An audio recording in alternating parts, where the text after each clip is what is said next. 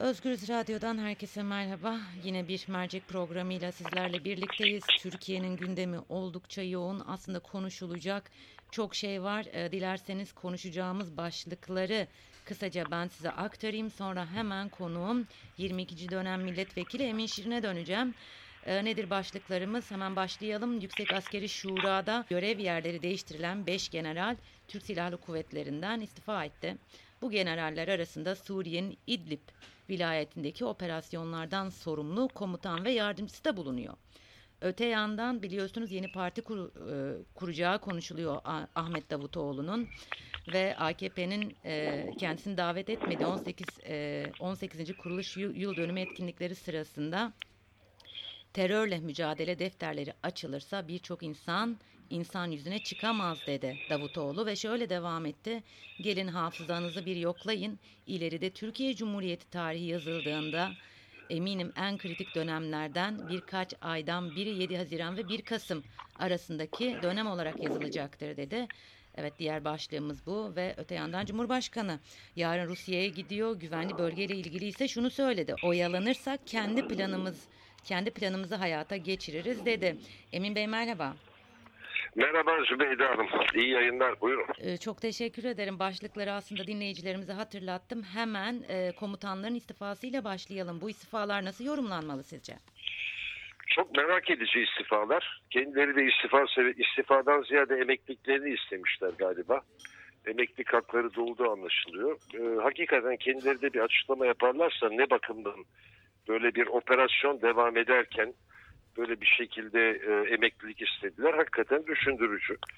E, bir rahatsızlık olduğunun işareti olarak algılanıyor. Başka türlü algılamanın da imkanı yok.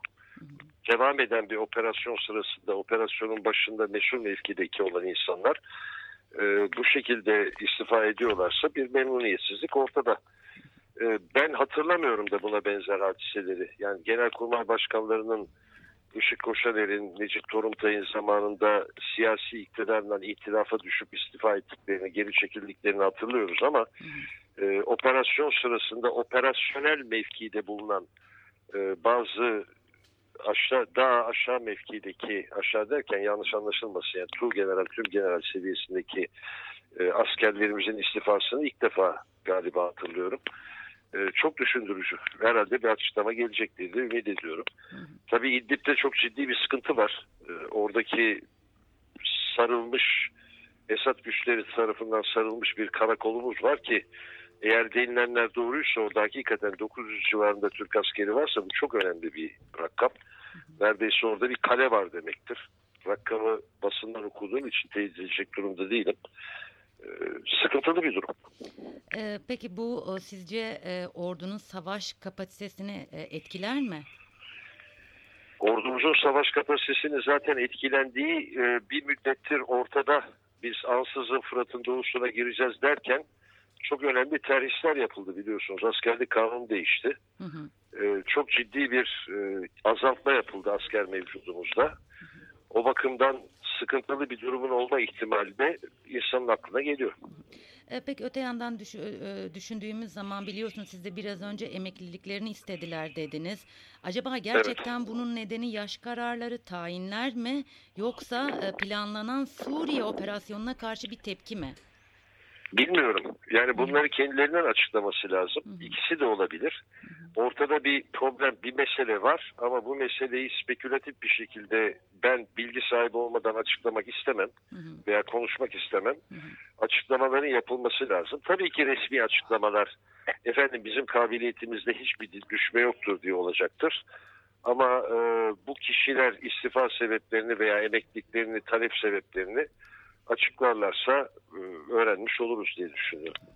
E, Davutoğlu'nun e, açıklamasına gelelim. E, kimileri bunu e, partiye yani AKP'ye bir tehdit, tehdit olarak yorumladı. Kimileri de e, Davutoğlu yaptıklarını aslında sahip çıkıyor dedi. Sizce Davutoğlu bu açıklamasıyla ne demek istedi? Davutoğlu herhalde ya kendi yaptıklarını yani kendi yakınındaki bazı arkadaşlarla da sohbet ettiğimizde kendi yaptıklarını veya kendi tavrını e, doğrulama arzusuyla bu konuşmaları yapıyor diye anlattılar. Ama pek tabii bunun algısı o şekilde olmadı. Yani karşılıklı bir e, ne diyeyim size karşılıklı böyle bir e, kılıç gösterme diyelim gibi bir durum çıkıyor ortaya. Çünkü buna Sayın Cumhurbaşkanı cevap verdi. Yani gerek Abdullah Gül gerek Ali Babacan ve özellikle Ahmet Davutoğlu'nu kastederek onlarla ilgili bazı açıklamalarında gelebileceğini söyledi. Evet, evet. Bunlar devlet yönetiminde fetret devri görüntüsü veren şeyler. Bunlar Osmanlı tarihinde de olmuş konular.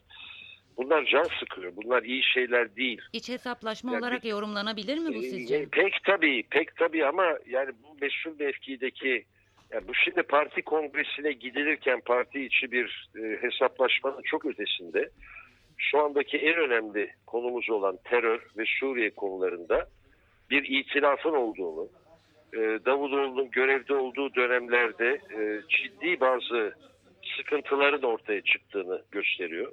Bahsettiğimiz dönem 4, 4 sene evvelki dönemlerden bahsediyoruz. 4 senedir niye konuşmadınız da bugün konuştunuz, konuşmuyorsunuz diye insanın aklına geliyor. Velev ki şeyi de sevmiyorum. Benim şahsi tarzım itibariyle sevmiyorum. Ben biliyorsunuz 2003'te istifa ettiğim zaman da ne söylüyorsam fikirlerimde bir değişiklik olmadı. Devlet yönetiminde bazı devlet sırları olabilir. Bunu anlarım. Ama sırsa hep sır kalmalı. Yok sır değilse bazı açıklamaların yapılması gerekiyorsa bunları böyle karşılıklı bir iç hesaplaşma yerine devleti hakikaten daha şeffaf idare edilecek bir şekilde konuşulması daha doğru olur gibi geliyor. Yakışmıyor. Ama öbür taraftan da faydası olduğu kanaatindeyim. Konuşsunlar da öğrenelim. Evet. Ee, Cumhurbaşkanının bugünkü güvenli bölgeleriyle çıkışı var. Ee, eğer oyalanırsak kendi planlarımızı hayata geçiririz dedi. Ee, bunu nasıl yorumlamak gerekiyor sizce? Şimdi önemli bir konuşma da yapma kabiliyetimiz var mı yok mu bilmiyorum. Şimdi e, ortaya çıkan güvenli bölge anlaşması ben Türkiye'yi tatmin edecek bir güvenli bölge olarak görmüyorum. Hı hı. Ama bunu devlet kabul etti. Devlet kabul ettikten sonra bu kurullarda olan arkadaşların yazdığı yazılardan da gerek SDF kapsamında gerekse YPG kapsamında e, bazı anlaşmaların olabileceği intibanı da anladık. Burada beni en önemli olarak gördüğüm konu ki inşallah öyle bir politika yürütürler realist olması açısından. Dediler ki e, SDF'nin içindeki PKK unsurlarının dönüştürülmesi veya izole edilmesi için Amerika ile bir işbirliğinin detaylı olarak yapılması gibi bir şey atıldı ortaya fikir. Bu akıllı bir fikirdir. Ee, zira SDF'nin içinde sadece PKK unsurları yok. Orada YPG ile beraber, Kürt unsurlarla beraber, Türkmen unsurlar, Arap unsurlar var. Ve ben belki de her konuşmamızda söylüyorum. Her Kürt'ü de PKK'lı olarak görmenin son derece büyük bir yanlışlık olduğu kanaatindeyim. Pek tabii e, suçu sabit, suçu sabit, altını çiziyorum. Dedikodu değil, suçu sabit PKK'lılar varsa Amerikalıların da bu konuda angajmanları var. Bunların devreden çıkartılacağı için. Bizim e, Fırat'ın doğusu için uygulamamız gereken politika herhalde oradaki hakim unsur olan Amerika ve SDF ile beraber SDF'nin dönüştürülerek Türkiye'yi tehdit teşkil etmeyecek bir duruma gelmesi. Bunun yanı sıra da e, bu mevcut güvenlik anlaşması, güvenlik koridoru anlaşması bizim göçmenler meselesine hiçbir şekilde yardımcı olacak bir anlaşma değil. Bilakis orayı hermetik olarak göçmenleri kapatan, Fırat'ın doğusunu göçmenlere kapatan bir anlaşma olarak ortaya çıktı. Bunların e, değişmesi için de gayret etmeye devam etmek lazım. Ama bu böyle bağırarak, çağırarak, ey Amerika filan diyerek yürütülecek bir konu değil. E, zira sonunda ne yapacaksınız? Orada SDF ve Amerika ile harbe mi gireceksiniz? Hayır. Giremezsiniz. Yani bunu hayal olarak görmemek lazım. Eğer e, bu realiteyi, gerçeği kabul ediyorsanız oradaki Amerika ve SDF gerçeğini onlarla beraber konuşarak Türkiye'yi tehdit teşkil etmeyecek ve göçmenlerin geri dönebileceği bir yere doğru müzakerelerle, diplomasiyle bunu götürmeye çalışmak lazım. Ee, son olarak Emin Bey, e, Cumhurbaşkanı'nın Rusya ziyaretini e, nasıl e, yorumlamak gerekir?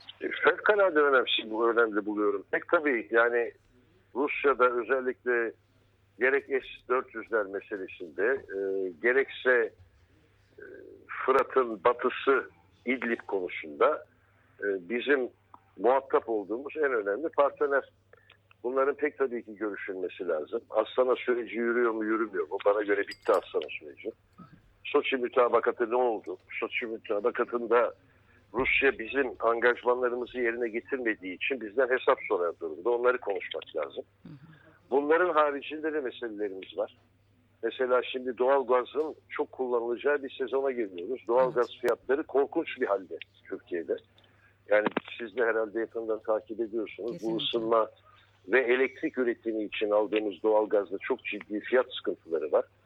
Belki orada bir fiyat indirimini e, konuşmak gerekecek.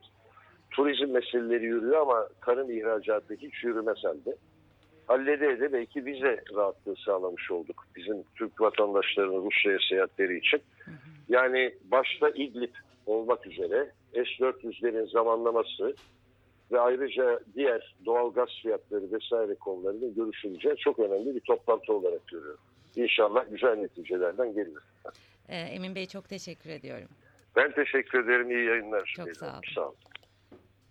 Özgüz Radyo dinleyicileri mercek programında 22. dönem milletvekili Emin Şirin'le birlikteydik. Ee, komutanların istifasını ki onlardan biri Suriye'nin İdlib viyalet, ikisi daha doğrusu İdlib viyaletindeki e, operasyonlardan sorumlu komutan ve yardımcısı ki bu çok önemli. Ee, bununla birlikte Davutoğlu'nun açıklamaları vardı. Hafızanızı bir yoklayın. İleride Türkiye Cumhuriyeti tarihi yazıldığı zaman eminim en kritik dönemlerden birkaç aydan biri 7 Haziran ile 1 Kasım arasındaki dönemdir dedi ve konuşursam birçok insan insan yüzüne çıkamaz demişti Davutoğlu.